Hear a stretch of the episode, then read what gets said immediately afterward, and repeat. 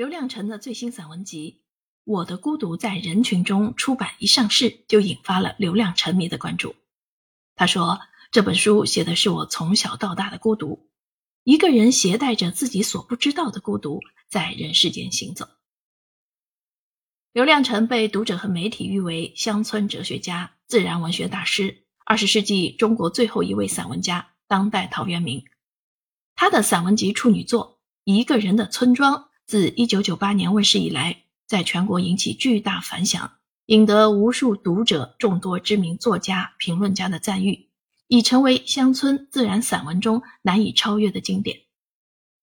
翻开《我的孤独在人群中》。读者们会发现一个有趣的细节：全书内容分了三个章节，章节名称分别是“我的孤独在人群中”，合起来正好就是本书的书名。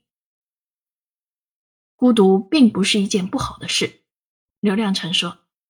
其实他的文章中很少说“孤独”两个字，但是当我写这些文字的时候，我知道我是孤独的。因为一个人只有孤独时，他才完全是他自己，他跟世界才是一对一的。孤独是一种完整的自我，孤独是可以让人享受的。刘亮程认为，孤独塑造一个人。人在孤独时，一个人独自面对自己、面对世界时，他才能听清这个世界的声音，才能看到对面那个完整的世界，他才真正找到自己。他鼓励年轻人。好好去发现和拥有自己的孤独，这都是自己独有的财富。今年六十一岁的刘亮程，平时居住在新疆乌鲁木齐以东二百多公里的木垒县菜子沟村，远离了城市，远离了很多应酬，有更多的时间去写，写一整本书。他很享受这种安静的生活工作状态。对我这个年龄，安静是一种获得。但是对于年轻人来说，何必要安静呢？不安静，正是年轻人生活的一种最佳状态。如果像我这样安静，那可能太早了。所以，年轻人不要过分追求安静。刘亮程还有一个雅号叫“当代陶渊明”。两千零三年，一个偶然的机会，他来到了木垒县菜子沟村。此后，他创办木垒书院，长居于此。过起了陶渊明般的耕读生活，孤独安静并不意味着与人与世隔绝。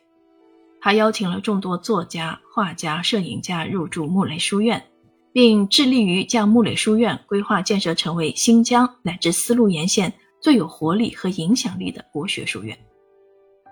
木垒书院面积较大，占地四十多亩。刘亮程每年都会招募一些志愿者来书院，跟他一起过耕读生活。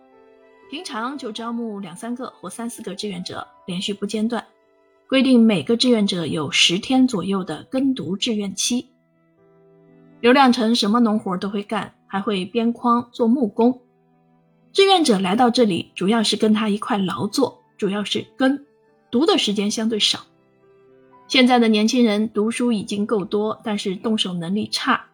他带着他们种菜、做手工、做一段篱笆或者做木工活，让他们有一种自己动手完成一件事的成就感。青年时离开一个人的村庄，中年时来到一群人的村庄，这就是刘亮程的人生轨迹，也是他的文学地理路线图。他另外两部重要的文学作品长篇小说《烧画》和《本八》就创作于木垒书院。他的创作当然仍在继续，毕竟谁也说不清，当他走出村庄又走进村庄，他是走进了孤独，还是走出了孤独，还是一直孤独？